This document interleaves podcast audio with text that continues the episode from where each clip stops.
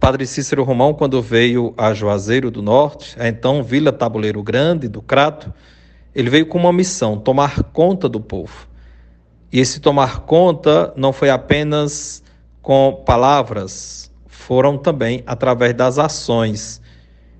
Por isso que cada família vai passando e ensinando a importância desse sacerdote, deste homem vestido de batina preta que acolhia, que escutava, que ensinava e que doava-se para ver a vida plena para todos.